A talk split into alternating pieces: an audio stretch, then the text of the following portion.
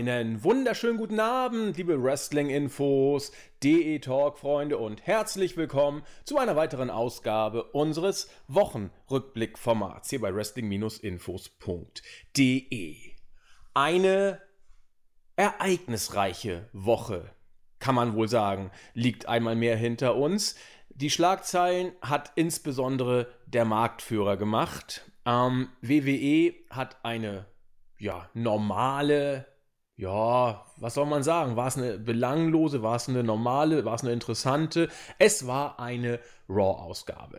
Also der Marktführer hat eine Raw-Ausgabe auf den Markt geschmissen, dann hat man die Koffer gepackt und ist nach Saudi-Arabien aufgebrochen, hat dort einmal mehr eine super Showdown-Performance abgeliefert, um dann unmittelbar danach am nächsten Tag eine SmackDown-Ausgabe auf die Beine zu stellen. Das Ganze wird heute besprochen am Samstag und ja, ich kann leider heute gar keinen vorstellen, denn Christian hatte keine Zeit.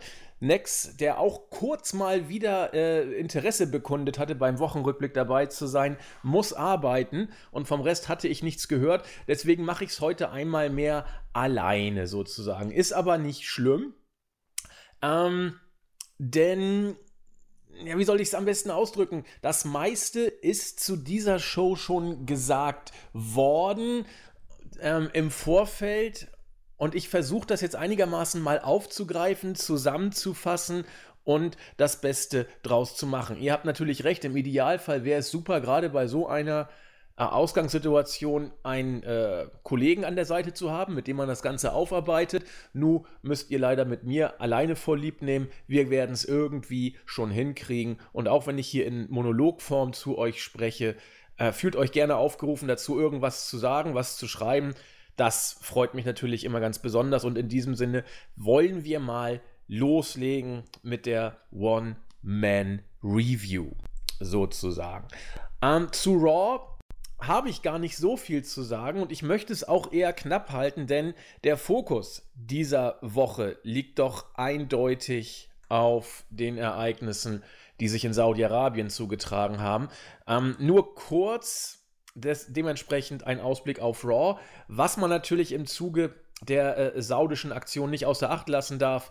AEW bringt am heutigen Samstag Samstag, also am 29.02., wo wir die ganze Sache hier aufnehmen, auch ein Pay-per-View, den ich hier euch äh, wärmstens ans Herz legen möchte. Klar, auch bei AEW ist nicht alles Gold, was glänzt, aber äh, wir haben darüber schon unzählige Male gesprochen.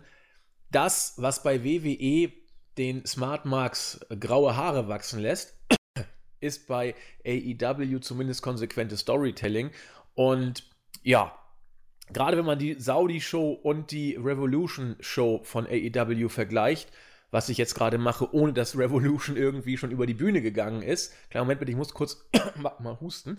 Ähm, Gott, oh Gott, hoffentlich kein Virus. Kein bestimmter Virus, wäre noch schlimmer. Ähm, da liegt, glaube ich, die Qualitätslatte und da muss ich, glaube ich, hier nicht die Katze aus dem Sack lassen bei der AEW-Show vielleicht ein bisschen höher. Ich wage mich mal weit aus dem Fenster, wenn man die Saudi-Show und AEW vergleicht. Aber ähm, ja, macht euch selbst ein Bild. Deswegen heute wärmstens ans Herz gelegt Revolution von AEW und versucht mal die Show im Kontext zu Super Showdown zu sehen. Und dann macht euch mal euer eigenes Bild. Mal gucken, ob ihr da irgendwie Parallelen oder Differenzen erkennen könnt. Ja, Raw war eigentlich wie, pardon, wie wir es in den letzten Tagen schon äh, kennengelernt haben. Randy Orton war ähm, einmal mehr Gegenstand des Opening-Segments. Diesmal gab es ein Aufeinandertreffen mit Kevin Owens. Und ja, so ging eigentlich die ganze Show mehr oder weniger vor sich hin. Es war einmal mehr nicht viel Neues dabei. Interessant immer, wenn eine äh, mehr oder weniger große Show auf dem Programm steht, lässt sich vorher Brock Lesnar bitten.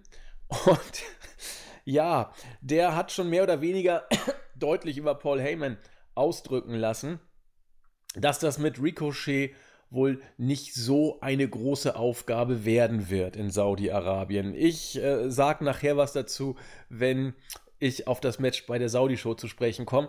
Aber meine Güte, äh, der Spoiler von Heyman, dass es bei WWE keine Wunder geben wird. Heieiei, selten war er so wahr wie heute, muss man sagen. Das war ja schon starker Tobak. Ja, ähm, lassen wir doch Raw einfach mal Raw sein. Da war, finde ich, jetzt nicht so allzu viel Spannendes dabei. Auch äh, der, der, der Main Event, wo Randy Orton dann gegen äh, Kevin Owens gewann und der Referee dann ein äh, entsprechendes T-Shirt trug, äh, ein Seth Rollins Shirt. Das war alles, ja, möchte ich einfach mal so stehen lassen. Und viel eher möchte ich über die Super Showdown Show zu sprechen kommen. Was haben wir uns diesbezüglich schon für interessante Kommentare angucken dürfen?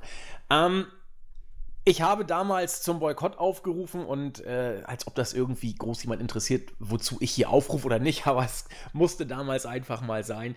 Ähm, über diese Saudi-Shows ist alles gesagt und ich möchte es hier auch nicht wieder hervortun.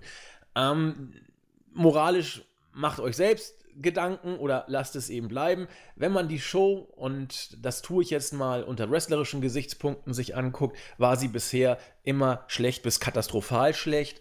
Und äh, auch diese Show war jetzt wrestlerisch keine Offenbarung. Ich würde sie auch gar nicht so ausführlich besprechen, wenn dort nicht so viele interessante Weichenstellungen gesetzt worden wären in Bezug auf WrestleMania. Man muss das ja auch vor dem Gesichtspunkt mal sehen. Bisher waren die Saudi-Shows unter der Prämisse, da passiert sowieso nichts. Sprich, große Titelwechsel wird es da nicht geben. Man fährt dahin, holt sich das Geld von den Saudis ab, wenn sie denn mal bezahlen. Ansonsten lässt WWE manchmal auch ähm, einige Worker zurück. Das war natürlich alles nur ein großes Missverständnis. Also diese Saudi-Shows waren eigentlich immer nur unter der Prämisse zu sehen, man geht hin, nimmt das Geld, geht wieder weg und lässt da entsprechend dann nochmal möglichst viel Pyro in die Luft gehen. Man kann sagen, so war es vom Ablauf her auch heute, aber etwas war anders. Was war anders? Ja, das Pyro war gefühlt noch mehr als sonst. Ähm, und äh, es ist einiges passiert, tatsächlich. Es ist hier wirklich eine ganze Menge passiert in Bezug auf Mania, was ich interessant finde, denn das war die letzten Jahre, wie gesagt, nicht so. Man hätte auch denken können, dass in Bezug auf die Elimination Chamber, die ja nun auch schon nächstes Wochenende über die Bühne geht, dass da einige äh, Storyline-Änderungen auf den Weg gebracht worden sind. Nö, man hat sich jetzt dazu entschieden, das auf saudischem Boden zu machen. Und ob das jetzt, sag ich mal, eine Weichenstellung für die Zukunft sein mag, oder ob das jetzt äh, einfach nur ein willkommener Anlass war, um die äh, Mania-Pläne, die sich in Vince McMahons Gedankenwelt kurzfristig noch geändert haben, jetzt äh, in neues Licht zu tauchen oder auf den Weg zu bringen, also quasi nur eine einmalige Geschichte war, muss man auf sich zukommen lassen und abwarten. Ich fand es zumindest interessant, äh, dass hier in Saudi-Arabien zum ersten Mal, seit es die Saudi-Shows gibt, wirklich mal richtig was Interessantes passiert ist. Genau genommen hat man hier die Road to WrestleMania äh, erst richtig auf den Weg gebracht und einige, ja, nicht unrelevante Geschichten doch deutlich umgeschrieben. Ähm, dazu der Reihe nach, wenn wir oder wenn ich auf diese äh, entsprechende Show eingehe. Kickoff-Show-Match kann man mehr oder weniger außen vor lassen. Aber bei der Main-Show ging es dann doch schon relativ interessant los. Äh, die Tuwaik Trophy, ich weiß gar nicht, wie man es genau ausspricht, wurde ausgefochten mit einem Gauntlet-Match. R-Truth, Bobby Lashley, Eric Rowan, Andrade, äh, AJ Styles und Rey Mysterio waren dafür vorgesehen. Und man kann sagen, dass das Match die R-Truth Show eigentlich über lange Zeit war. Ganz kurz was zu den Fans. Da äh, habe ich einiges nicht nachvollziehen können, denn wir haben bei uns auch eine News gebracht, relativ zeitnah nach dem Event, wo auch die äh, relativ zurückhaltenden Zuschauerreaktionen Thema waren. Und da gab es richtig viele äh, ja, äh, Reaktionen von den Usern, äh, von euch, die gesagt haben, nee, also diesmal war da richtig Stimmung. Äh, beim besten Willen konnte ich jetzt nicht so nachempfinden. Also, äh, da waren so ein paar Chants. Ich weiß nicht, ob das von Leuten waren, die dafür abgestellt und bezahlt worden sind. Das, den Eindruck habe ich immer bei diesen Saudi-Shows. Äh, aber ansonsten gab es ein paar Pops, wenn die Leute äh, ihre Entrances hatten, insbesondere wieder mal bei Lesnar, bei Goldberg, das übliche. Aber ansonsten habe ich da während der Show relativ wenig Reaktion äh, gesehen. Auch da, das Bailey-Match war für mich reaktionstechnisch tot. Äh, äh, Angel Gaza gegen Umberto Carrillo war für mich tot. Und ansonsten gab es da mal so ein paar Reaktionen, aber ich, ich verstehe, also vielleicht habe ich irgendwas auch nicht mitbekommen, aber ich kann beim besten Willen nicht nachvollziehen, wie man hier bei dieser Show großartige Publikumsreaktionen wahrgenommen haben möchte. Also müsst ihr mir dann mal vielleicht die, die es so gesehen haben, mal zeigen und sagen, wo das war.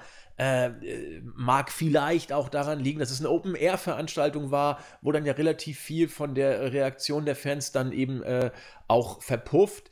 Aber beim besten Willen, ich hab, man hat ja ein paar Chants gehört und so weiter. Das wirkte wie so eine Handvoll Leute, die da versucht haben, Stimmung zu machen und dafür noch ein paar äh, Dollar oder was ich, was das da für eine saudische Währung gibt, abgegriffen haben, weil man sie dafür bezahlt hat. Aber wie gesagt, äh, wenn das schon eine Show mit Stimmung war, meine Güte, dann will ich aber keine Show von WWE sehen, wo keine Stimmung ist, denn viel weniger ging meiner Meinung nach auch nicht. Deswegen, wie gesagt, äh, sagt mir mal, wo da die großen Reaktionen waren. Ähm, ich habe sie tatsächlich auch nicht wahrgenommen. Deswegen wollte ich hier mal unseren Olli, der die News geschrieben hat, kurz verteidigen. Ähm, ja, nur das war so eine kleine Randnotiz. Ja, wie gesagt, das Match um diese großartige Trophäe. Es wird ja jedes Jahr irgendwas Spannendes da äh, ausgekämpft, was sowieso kein, äh, keine Relevanz hat. Ja, also R-Truth hat hier heldenhaft gegen Bobby Lashley zuerst gewonnen, dann gegen Andrade und auch gegen Eric Rowan. Zwar nur äh, via DQ, weil Rowan dann die Ringtreppe eingesetzt hatte, aber immerhin. Ähm, insbesondere wirkte R-Truth deswegen heldenhaft und auch eben für seine Verhältnisse, was heißt für seine Verhältnisse, er war relativ, er war ziemlich over bei den saudischen Fans, soweit man hier von Overness sprechen kann. Wurde R-Truth ja auch von Bobby Lashley und Eric Rowan nach dessen nach deren Ausscheiden ja auch noch attackiert.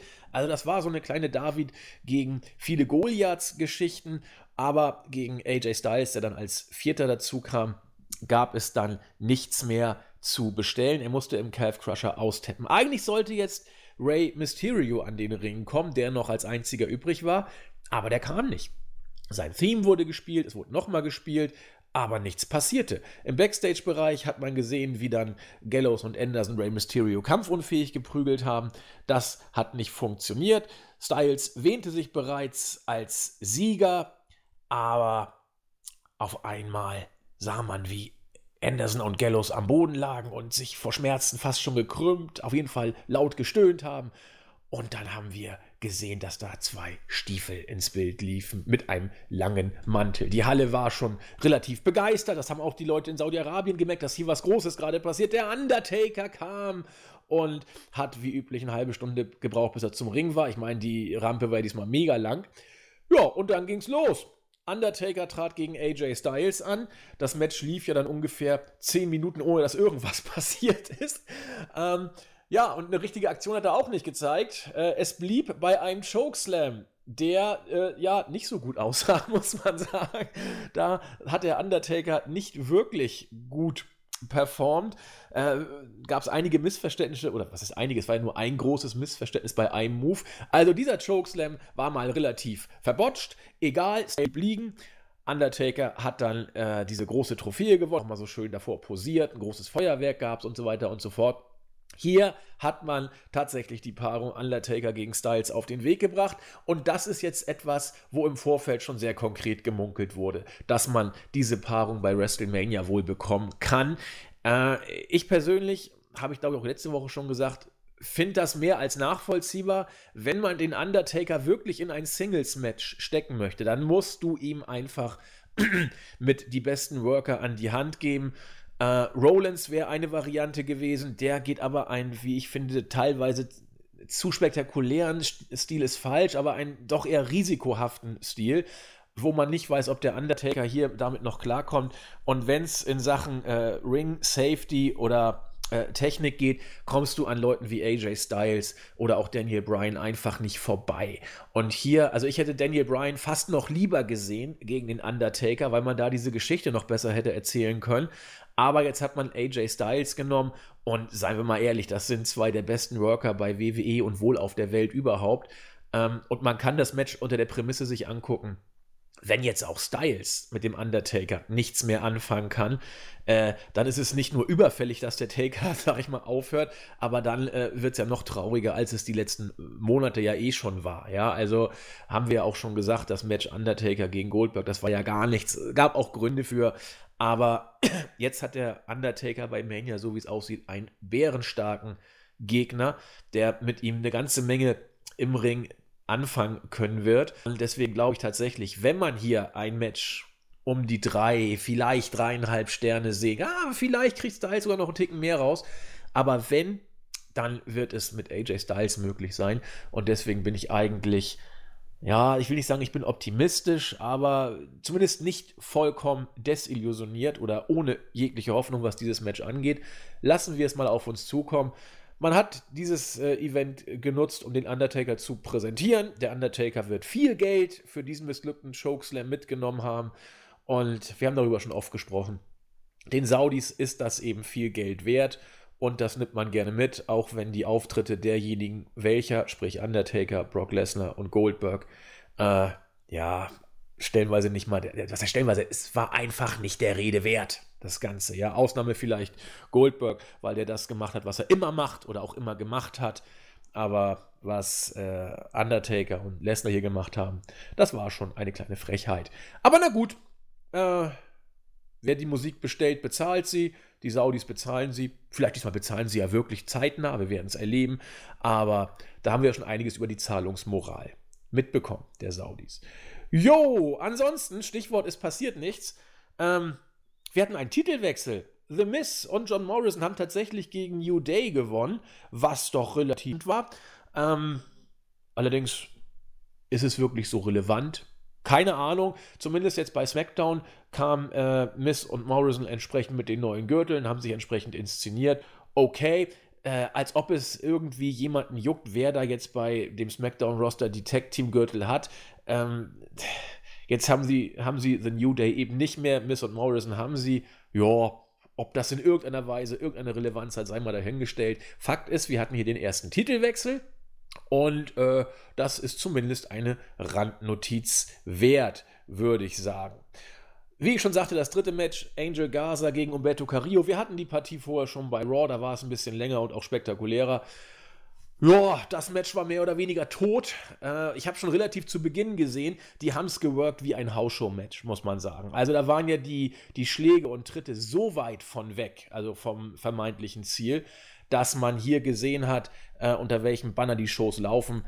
Das war äh, lupenreines äh, Safety-Worken und ja, was soll man dazu groß sagen?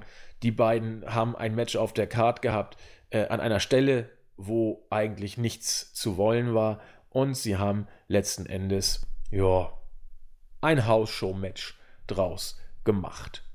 Gut, weiter im Text. Die WWE Raw Tag Team Championship zwischen Seth Rollins äh, und Buddy Murphy gegen die Street Profits war wie ja zu erwarten. War nicht wirklich schlecht, war aber auch nicht wirklich doll. Auch hier kann man leichte Hausshow-Tendenzen sagen. Das Match würden wir bei Raw entsprechend spektakulärer auch sehen. Äh, die Art und Weise des Bookings ist hier meines Erachtens durchaus sinnvoll, denn Rollins und Murphy haben verteidigt. Ähm, und das Ganze natürlich nicht clean. Sie haben, wie das eben Heal-Teams machen, durch einen äh, mehr oder weniger illegalen Eingriff ähm, gewonnen von, von Murphy, der vorher die entscheidende Ablenkung brachte, sodass dann äh, Seth Rollins den äh, Curbstorm ansetzen konnte. Ich muss mal ganz kurz gucken. Ja, genau. Rollins war der, der außerhalb des äh, Rings war, also nicht im Match drin war. Der hat den Curbstorm angesetzt, auf den Apron auch genau. Und Buddy Murphy hat abgestaubt, sodass dann die Heels verteidigt haben. Ja, was willst du dazu sagen? Fünftes Match. Man durfte gespannt sein. Durfte man wirklich? Ich weiß nicht. Doch, man durfte, glaube ich. Denn äh, Mansour musste gegen Dolph Ziggler ran. Wie das Match ausgeht, war völlig klar. Ähm, und so kam es auch. Mansour hat gewonnen. Wieder nach seinem Top Rope Moonsault. Äh, Match fand ich nicht so gut. Also äh, das letzte Match von Mansour gegen Cesaro war wirklich ein Lichtblick. Da, da stimmte eine ganze Menge. Da war die Crowd drin. Da hatten wir mit Cesaro einen Worker in Topform, der sich mit Mansur, ich weiß nicht, wie intensiv sie sich damals vorbereitet hatten, aber das war ein richtig gutes Match. Auch die Crowd war drin. Hier, auch hier muss man sagen, habe ich nicht viel gesehen. Ein paar Mal äh, nach den äh, Comebacks von Mansur gab es so leichte Reaktionen, so hey, unser Held kehrt zurück und schafft ein Comeback. Aber sagen wir mal ehrlich, Stimmung ist auch anders. Ähm, auch die Chemie passte hier nicht. Sigler ist nun mal auch kein Cesaro, muss man auch ganz deutlich sagen. Er hat den hier ganz gut verkauft. Gejuckt hat es da eh kein. Aber ähm, viele, viele Haltegriffe, richtig Matchfluss kam nicht auf, Stimmung auch nicht. Auch äh, nach äh, Mansurs Rede nach dem Match oder während Mansurs Rede nach dem Match.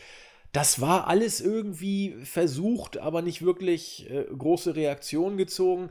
Also, um es mal auf den Punkt zu bringen, das Match war ein Rückschritt im Vergleich zur äh, Angelegenheit gegen Cesaro, sollte aber auch nicht wirklich überraschend sein, denn Cesaro ist nun mal, was das Overbringen von Workern angeht, äh, kaum zu toppen in der WWE. Also Tosawa ist auf einem sehr guten Weg, das äh, ähnlich hinzukriegen, weil der ist technisch nämlich auch bärenstark und ist der typische Stepstone-Gegner. Aber ich weiß nicht, ob es irgendwie jemanden gibt, der besser ist als Cesaro bei WWE. Und äh, Dolph Ziggler ist es tatsächlich nicht. Und ja, es war äh, absehbar, der Matchausgang, aber ja, doll war es tatsächlich nicht. Auch die Promo danach, wie gesagt, er hat alles gegeben, aber die Halle hat dann, sag ich mal, eher mit so Höflichkeitsapplaus reagiert. Das war eben kein Upset mehr. Äh, da wusste man auch in Saudi-Arabien Bescheid, wer hier das Rennen machen wird. Ja, kann man so machen. Ich musste also wirklich lachen beim nächsten Match. Ja, was heißt lachen? Also wären wir nicht in Saudi-Arabien gewesen, hätte ich wirklich gedacht, Mensch, mal gucken, was man hier macht. Es geht um die Paarung Brock Lesnar gegen Ricochet. Ich, äh, Ricochet. ich habe es eben schon bei der Raw-Geschichte gesagt. Selten war ein Spoiler von Paul Heyman so wahr wie diesmal. Er hat ja schon gesagt, Ricochet wird kaum eine Chance haben, er wird gar keine Chance haben und Wunder gibt es hier nicht, wenn man gegen Brock Lesnar in den Ring steigt. Da dachte ich, na, mal schauen. Lesnar hat seine stärksten Matches gegen diese Small Guys gehabt, haben wir auch schon oft genug angedeutet. Äh, Daniel Bryan, AJ Styles, Finn Balor, Seth Rollins, das waren alles richtig, richtig, richtig starke Matches, die Brock Lesnar da hatte. Ähm, Ricochet wäre eigentlich auch prädestiniert gewesen, was seine technischen und äh, High-Risk-Spots Fähigkeiten angeht, hier ein ähnliches Match zu zeigen gegen Brock Lesnar. Und es wäre ihm zu wünschen gewesen, aber meine Güte, was hier passiert ist, das war ja eine Demütigung. Demütigung ist mal so ein hartes Wort, aber da gibst du Ricochet mal ein Titelmatch hättest du ja auch entsprechend, äh, du hättest ihm ja auch einen Push dadurch geben können, indem du zumindest ihm so ein paar Aktionen zeigen lässt, ihn wenigstens sieben, acht Minuten gehen lässt. Das Ganze auf einem, ja, relativ hohen Level mit der David gegen Goliath-Geschichte. Gib ihm ein paar Aktionen, gib ihm ein paar spektakuläre Sachen, lass ihn vielleicht sogar einen Two-Count holen, was auch immer dann hat Ricochet zumindest ein bisschen was aus diesem Match gekriegt. Und man kann da drauf weiter aufbauen. Aber hier hat man ihn ja wirklich gnadenlos zerstört. Ricochet hat nicht eine Offensivaktion zeigen dürfen. Er wollte ja ganz nach dem, nach dem äh, Beginn mit so einem intensiven Dropkick das Ganze lostreten mit einem Überraschungsmoment. Gegen nicht hat Brock Lesnar einfach so weggewischt, das Ding. Und danach, muss man sagen, war Schluss. Ein paar Germans. Äh, Ricochet hat nichts mehr gebracht. Er hat nur noch gesellt, gesellt, gesellt. Und zwar äh, den toten Mann gesellt sozusagen. Nach einfach Schluss, anderthalb Minuten hat das Ganze gedauert. Lesnar kam, Lesnar ging. Lesnar hat viel Geld mitgenommen. Und Ricochet war im wahrsten Sinne des Wortes zerschmettert. Hier kann ich natürlich sehr gut nachvollziehen, wenn sich die Smarks unglaublich drüber aufregen, dass man Ricochet hier vollkommen vernichtet hat und alles das Gleiche und so weiter. Ja, kann ich absolut nichts gegen sagen. Ich verstehe beim besten Willen nicht, was das sollte. Äh, es sei denn, dass man Ricochet irgendeinen Übergang äh, als Übergangsgegner für Lesnar gesehen hat, mit dem man sonst wirklich nichts vorhat. Und das ist schon traurig. Wenn man sich mal anguckt, äh, was für ein Standing Ricochet hatte. Der hat das Battle of Los Angeles zweimal gewonnen. Der hat mit Will Osprey bei New Japan großartige Matches gehabt. Man kann sagen, die beiden, wenn man sich mal so die, die, die, die, den Werdegang der beiden sich anguckt äh, und als Startpunkt mal einen Startpunkt nimmt, der eigentlich kein wirklicher Startpunkt ist, sondern wo sie beide schon auf einem hohen Level waren, Osprey und Ricochet, nämlich die Zeit bei New Japan vor ungefähr so, na, drei Jahren, will ich mal sagen. Das ist doch traurig, wenn du dir anguckst, wie sich die Entwicklung von Ricochet abgezeichnet hat und auf was für einem Level mittlerweile Will Osprey performt. Der ist in Japan ja äh, äh, on his prime, muss man sagen. Er war wrestlerisch, glaube ich, noch nie so stark wie im vergangenen Jahr. Er ist over, was äh, die Fans in Japan angeht, was nicht so einfach ist als Gaijin, also als einer, der nicht ein Japaner ist, sondern äh, aus, aus, insbesondere aus Europa oder Amerika kommt. Das ist schon unglaublich. Und wenn du dann siehst, wie Ricochet abgebaut hat, äh, eigentlich seit er bei WWE war, bei NXT hatte er noch große Matches, aber auch da war er nie im Titelgeschehen. Zumindest nicht um die höchsten Titel, muss man sagen. Und äh, dann bei WWE im Main Roster mit diesem Superstar-Gimmick, das er da verkörpern muss, muss man sagen, ist schon schade. Aber einmal mehr gilt das Sprichwort, wer mit dem Teufel speist, braucht einen langen Löffel. Ansonsten wird man eben aufgefressen. Und ja, Ricochet wusste, was er tat, als er gleich Faust seine Seele dem Mephisto, also dem Vince McMahon, verkaufte. Ja, und nun muss er eben damit umgehen. Glücklich kann er mit der Darstellung nicht sein, auch wenn er es heldenhaft zählt und professionell nimmt. Aber wie gesagt, wenn man sich dann die dieses Hype-Video vor dem Match nochmal anguckt, wo er eben sagte, ja, warum nicht ich? Warum soll ich nicht derjenige sein, der Lesnar schlägt und Richtung WrestleMania mit dem Titel geht? Immer wurde ich ausgelacht, ich war zu klein, ich war zu schwach und heute kann ich es allen zeigen. Ja, warum denn nicht ich? Und dann so abgefrühstückt wird, da muss man, muss man wirklich sagen, ja, Ricochet, äh, weißt du schon Bescheid, ne? Ja, schade. Also Ricochet ist ein unglaublich unglaublich guter Worker, spektakulär ohne Ende, technisch aber auch durchaus versiert, unglaublicher Seller, unglaublicher Profi.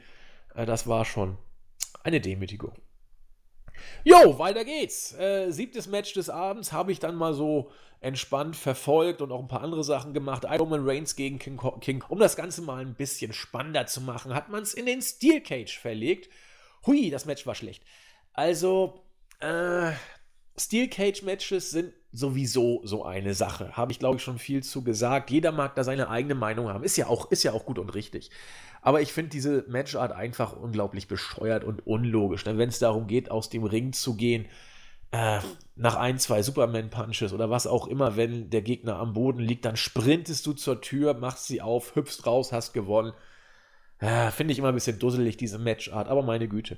Wenn du so ein Match allerdings äh, in eine Saudi-Show packst und dann auf Hausshow-Niveau workst, sieht das Ganze noch ein Zahn schärfer aus, was die Zähigkeit und äh, ja, Tristigkeit angeht. Das Match war wie erwartet, zog sich hin wie Kaugummi. Die Fluchtversuche wirkten mehr oder weniger belanglos runtergespielt. Dann äh, zwei Superman-Punches, dann der letzte, der dritte Superman-Punch mit einer bösen Kette, die sich Reigns um den Hals, äh, Hals ist gut, um die Faust wickelte, war es dann vorbei. Ja, gut, schön. Er hat das Ding dann durch Pin gewonnen, hat also, also auch nicht den Käfig verlassen. Also ist auch moralisch interessant, dass Reigns hier sozusagen äh, das Ganze im Ring klären wollte, Storyline-mäßig, und nicht den Weg der Flucht sozusagen gewählt hat. Äh, wenn man das Booking einigermaßen ernst nehmen muss, dann ist die Geschichte mit King Corbin vorbei. Dreifach Halleluja, muss man sagen. Äh, das Ding ja, ich weiß auch nicht, warum man Reigns diese Fehde hier gegeben hat. Vielleicht hat Vince geglaubt, dass Corbin so einen großen Heat mittlerweile hat, dass das der ideale Gegner ist, um Reigns wieder in die großen Kartregionen zu pushen. Keine Ahnung. Äh, Reigns hat die Fehde jetzt nicht wirklich was gebracht. Sie hat sie ihm, glaube ich, eher geschadet. Corbin ist eben Corbin. Ja, musste so sein. Vince hat es eben so gewollt. Match war nicht gut, sollte, glaube ich, kein wirklich überraschen. Ähm, Ich habe ebenso suffisant gesagt, Fede hätte äh, dem guten Roman eher geschadet. Da bin ich mir gar nicht so sicher. Würde ich tatsächlich dann doch in Frage stellen. Und zwar äh, gerade vor dem Hintergrund der Personalie Goldberg. Da würde ich nachher gerne noch was zu sagen. Denn äh, da ist ja noch was gelaufen bei dem Super Showdown. Jo, dann hatten die Mädels ein Match, ein Championship-Match, quasi das erste Mal, dass hier ein Championship-Match auf saudischem Boden ausgetragen wurde. Wir hatten ja schon mal ähm, mit Nettie und Lacey Evans das äh, historische Match, wo dann zwei Frauen erstmals auf saudischem Boden ein Singles-Match äh, Singles -Match bestreiten durften. Diesmal hat WWE noch eine Stufe draufgelegt bei der Women's Evolution. Jetzt gab es auch mal eine Titelverteidigung. Bailey und Naomi, natürlich, wie sich's ziemt, komplett körperbekleidet, damit das Ganze auch hier nicht die saudischen Leute zu lüsternen Gedanken und äh, massenhaften äh, sexuellen Straftaten hinreißt, denn die Frauen sind ja immer schuld. Ja, mussten sich entsprechend dieser Ganzkörperverkleidung dem Match stellen und ja, es war jetzt nicht es war nicht total kacke, fand ich. Ähm, und jetzt mal das Match außen vor gelassen. Bailey hat verteidigt. Wir haben viel über Bailey gesprochen, dass sie äh, irgendwie kalt ist als Champion. Ich habe das auch, will ich gar nicht verhehlen, sehr häufig gesagt, dass ihr dieser Heel-Turn nicht so gut getan hat und dass sie irgendwie jetzt mit ihrem äh, Titelgewinn eigentlich unter ferner Liefen läuft. Da stehe ich auch zu. Deswegen bin ich auch völlig verwirrt, weil ich es gar nicht erklären kann, warum ich Bailey bei diesem Match und auch im Vorfeld und auch was nach dem Match passiert ist, ich kann nicht sagen, warum, aber ich fand Bailey unglaublich cool. Im Vorfeld mit ihrer äh, Heel-Promo vor dem Match, mit ihrem Selling und ihrem, äh, ihren Gesichtsausdrücken während des Matches und auch nach dem Match. Keine Ahnung warum. Aber irgendwas hat der Klick gemacht bei mir. Ich, ich, ich kann nicht mal mit dem Finger drauf zeigen, sozusagen. Aber ich finde Bailey seit dieser Saudi-Show mit diesem Gimmick irgendwie klasse. Also, das hat sie so gut rübergebracht, fand ich. Dieses arrogante, auch ein bisschen bitchige dabei, aber auch dann doch irgendwie nicht ohne eine gewisse Erotik, was dann diese Heel-Geschichten da ja auch ausmacht von den Mädels. Ich kann es euch nicht richtig erklären. Ich weiß nur, dass diese, diese hielige Art und diese Art, Bailey auch als Champion darzustellen, für mich zum allerersten Mal, wirklich zum allerersten Mal hier in Saudi-Arabien richtig funktioniert hat. Ich kann, wie gesagt, auch jeden verstehen, der sagt, nee, das ist immer noch die gleiche belanglose Bailey-Kiste und wie kann man jetzt überhaupt auf die Idee kommen, dass es jetzt auf einmal besser geworden ist, obwohl sich nichts getan hat. Könnte ich nicht mal gegen anargumentieren, möchte ich auch gar nicht. Ähm, ich kann nur sagen, dass zum allerersten Mal für mich Bailey mit diesem neuen Gimmick und in der Rolle äh, des äh, SmackDown Women's Champion zum ersten Mal interessant war. Ich fand sie einfach unglaublich cool. Vielleicht gelingt es mir in den nächsten Tagen oder Wochen, das noch irgendwie zu ergründen. Vielleicht ist es auch schnell wieder vorbei mit, mit diesem Eindruck. Aber Bailey hat mir hier richtig, richtig gut gefallen. Zum ersten Mal hatte sie irgendwas von einem heiligen Star in Anführungszeichen an sich was sie vorher überhaupt nicht hatte. Ob sie jetzt in diese Rolle reingewachsen ist, ob es so eine gewisse Zeit brauchte, um es bei, damit es bei mir funzte, keine Ahnung. Vielleicht ist es auch die Tatsache, dass man mit Bailey den ganzen Weg gegangen ist. Sie ist ja nun schon wirklich ewig Champion. Und äh, ja, wie eine, wie eine selbsterfüllende Prophezeiung, irgendwann funktioniert es dann einfach. Ich muss darüber nochmal nachdenken und gehe mit mir in Klausur. Aber Bailey hat mir hier gut gefallen. Verteidigt hat sie auch, fand ich auch in Ordnung, auch die Art und Weise, wie sie es dann gemacht hat. Äh, hat mir alles gut gefallen. Bailey für mich komischerweise auf einem guten Weg. Jo, und dann war es soweit. Main Event Zeit. Goldberg hat den Fiend herausgefordert. Ich weiß noch, wie ich vor einer Woche gesagt habe, ihr glaubt doch nicht im Ernst, dass Goldberg hier gegen den Fiend gewinnt. Und dann habe ich kurz innegehalten, naja, man muss WWE da doch einiges zutrauen, irgendwie, irgendwo und äh, irgendwann. Ja, und irgendwo war Saudi-Arabien und irgendwann war äh, Donnerstag. ich, Also, äh, komischerweise, ich habe es beim Entrance irgendwie gespürt und dachte, oh fuck, Goldberg gewinnt. Ja klar, er muss gewinnen, kann ja gar nicht anders sein. Irgendwie war es für mich sowas von klar auf einmal, ohne dass ich mit dem Finger drauf zeigen konnte. Einmal mehr, wie schon bei Bailey. Ähm, die Frage ist natürlich, äh, warum? Also kurz zum Match, das war ja nun kein richtiges Match. Also es ging los, Goldberg hat ein Spear angesetzt, äh, Kickout von Wyatt, Goldberg hat noch ein Spear angesetzt und dann, ich weiß nicht, ob es drei waren, ich glaube, es kam sogar noch ein dritter oder vielleicht sogar noch ein vierter. Es gab dann so einige Spears dann in Folge. Dann kam der Jackhammer, boah, der ging aber auch ordentlich nach hinten los. Hier hat übrigens, hier haben beide, insbesondere, also auch Wyatt, will ich gar nicht verhehlen, haben beide nicht so gut ausgesehen beim Jackhammer. Das ging mal ordentlich nach hinten los. Aber äh, ja, das war's. Goldberg hat gewonnen. Und äh, ich muss gestehen, ich fand's putzig. Jetzt haben wir einen 53-jährigen World Champion. Ich glaube, nur Vince McMahon war älter. Der den Gürtel bekommen hat in einer typischen Art und Weise äh, oder in einer typischen Goldberg-Manier, also wie Goldberg seine Matches immer work, nämlich kurz und knackig mit ein paar Spears und einem Jackhammer am Ende. Äh, und dann war er neuer Champion. Jetzt hat man dann den Fiend kurz danach wieder aufstehen lassen und das Ganze no-sellen lassen. Goldberg drehte sich kurz um, er hat dann ja auf dem Ringseil oder in der, in der Ecke so dann äh, so gefeiert, hat dann sich umgedreht und dann war der Fiend irgendwann weg und dann gab es das Goldberg-Theme wieder und die Feierei ging weiter. Keine Ahnung, was WWE uns hier sagen möchte mit, mit dieser Art und Weise des Match-Ausgangs. Also, äh, ich fand den Fiend ja immer doof. Äh, erkenne aber anders, dass natürlich Geschmackssache ist. Und was man auch sagen muss, der Fiend ist over gewesen. Unglaublich over. Und er ist es, glaube ich, auch jetzt noch ein Stück weit.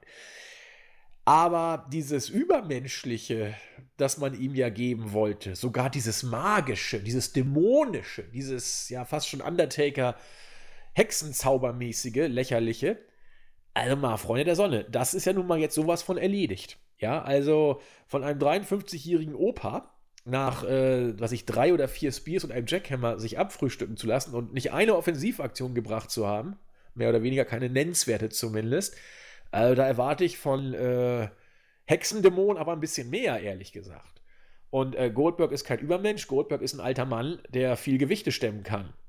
Also, wenn da überirdische Mächte nicht ausreichen, nachdem man vorher Curbstorms und äh, Running High Knees ohne Ende fressen konnte, da muss man sich fragen, was ist denn das für ein Zauberer? Nicht so dolle. Ja, deswegen gab es auch schon extrem äh, üble Reaktionen und zwar übergreifend, muss man sagen. Äh, Tobi Textet hat sich entsprechend dazu ausgelassen, sogar Enrico Ahlich bei der Bild-Zeitung hat sich nicht nehmen lassen, hier entsprechend äh, suffisante Töne zu finden. Und natürlich auch bei uns auf der Startseite, bei der Userschaft, äh, gab es die absehbaren Reaktionen. WWE schafft es immer wieder, äh, Leute halbwegs aufzubauen, um sie dann gnadenlos gegen die Wand zu fahren. Ja, was will man dazu sagen? Das ist jetzt nicht in Gänze von der Hand zu weisen, dass man das hier mit äh, dem Fiend gemacht hat.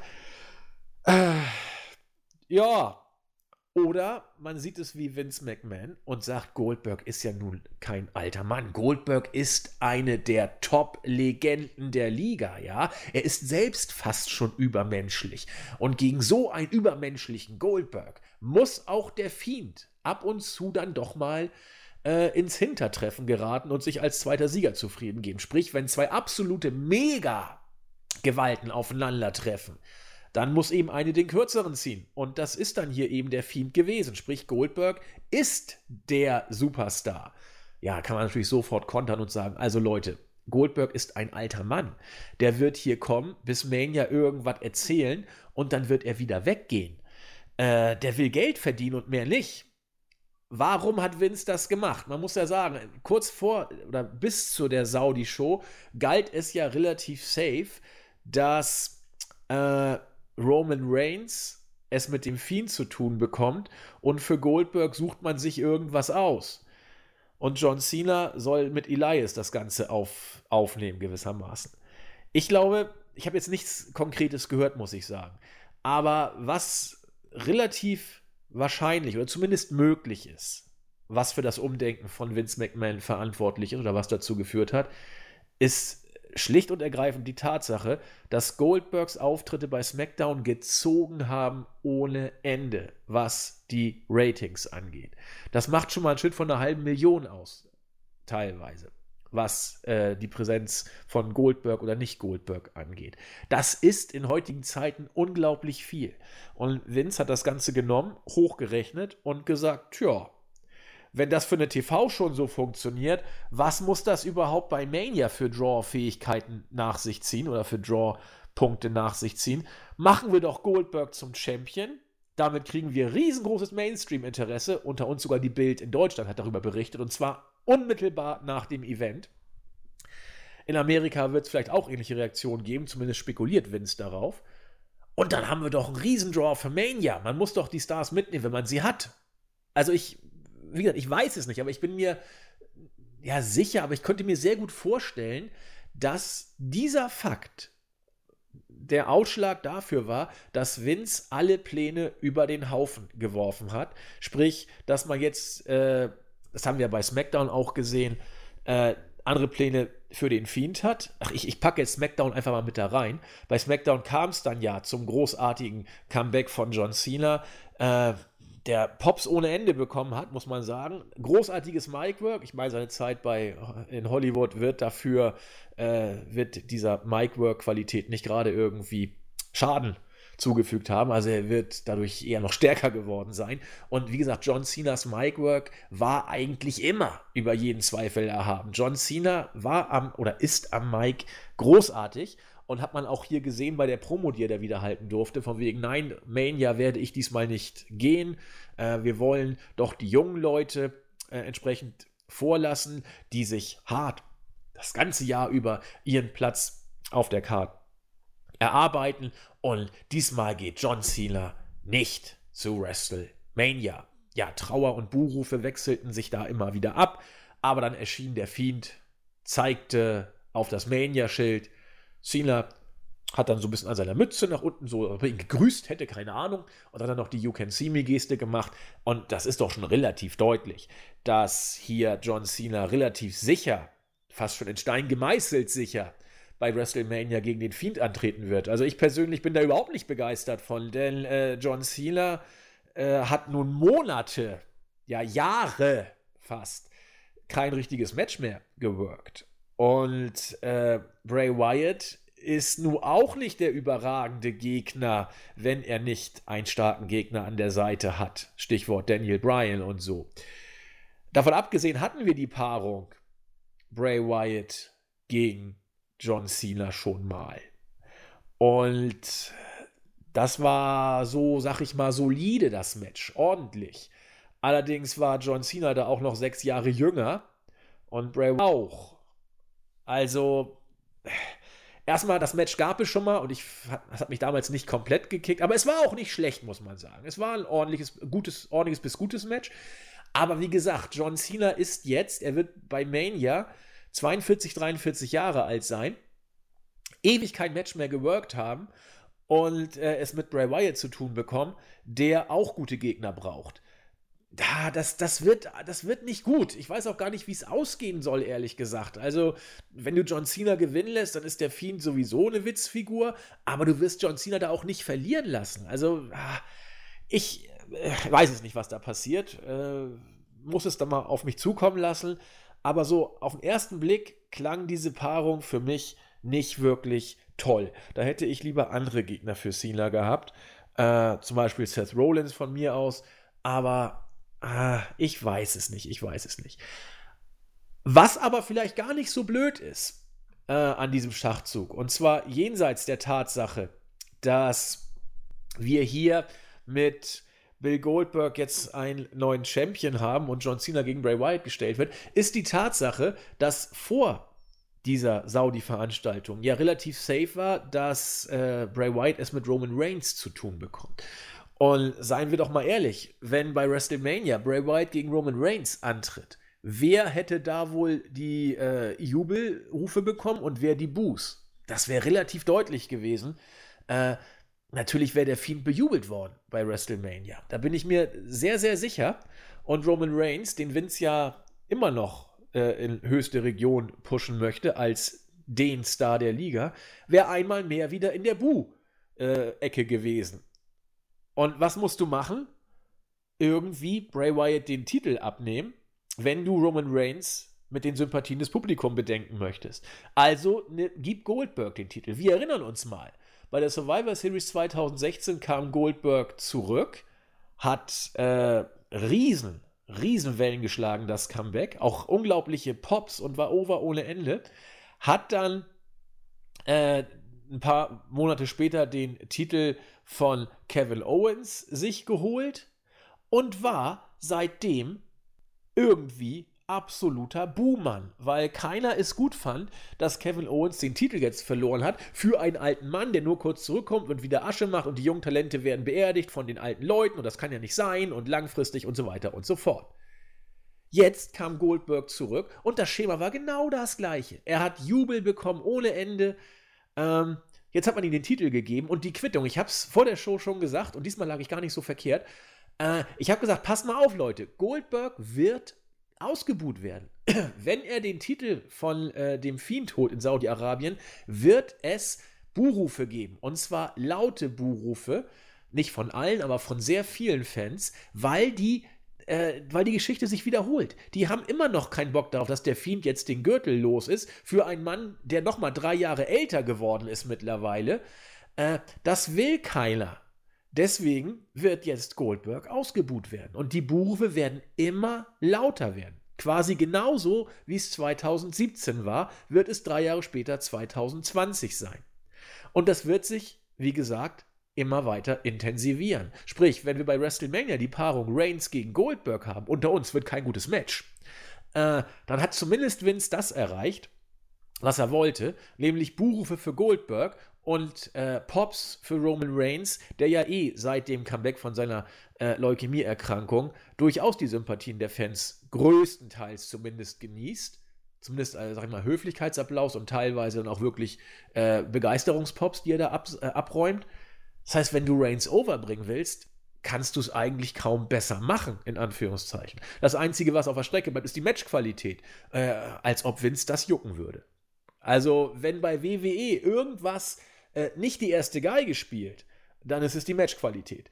Sonst würden Leute wie Ricochet oder Balor oder wie sie alle heißen in ganz anderen Sphären auftreten. Auch ein Daniel Bryan, muss man sagen. Nee, bei WWE geht es um was ganz anderes. Es geht um Show, es geht um Effekte, es geht um äh, Wahrnehmung in den Medien, auch in den Mainstream-Medien. Es geht um Cash, es geht ums Geld, es geht um Draws. Und deswegen wird Vince absolut keine Probleme haben, äh, besser gesagt, er hatte ja keine. Er wird deswegen seine Meinung geändert haben und Goldberg jetzt äh, an die Stelle von Bray Wyatt gesetzt haben, damit man Roman Reigns overkriegt.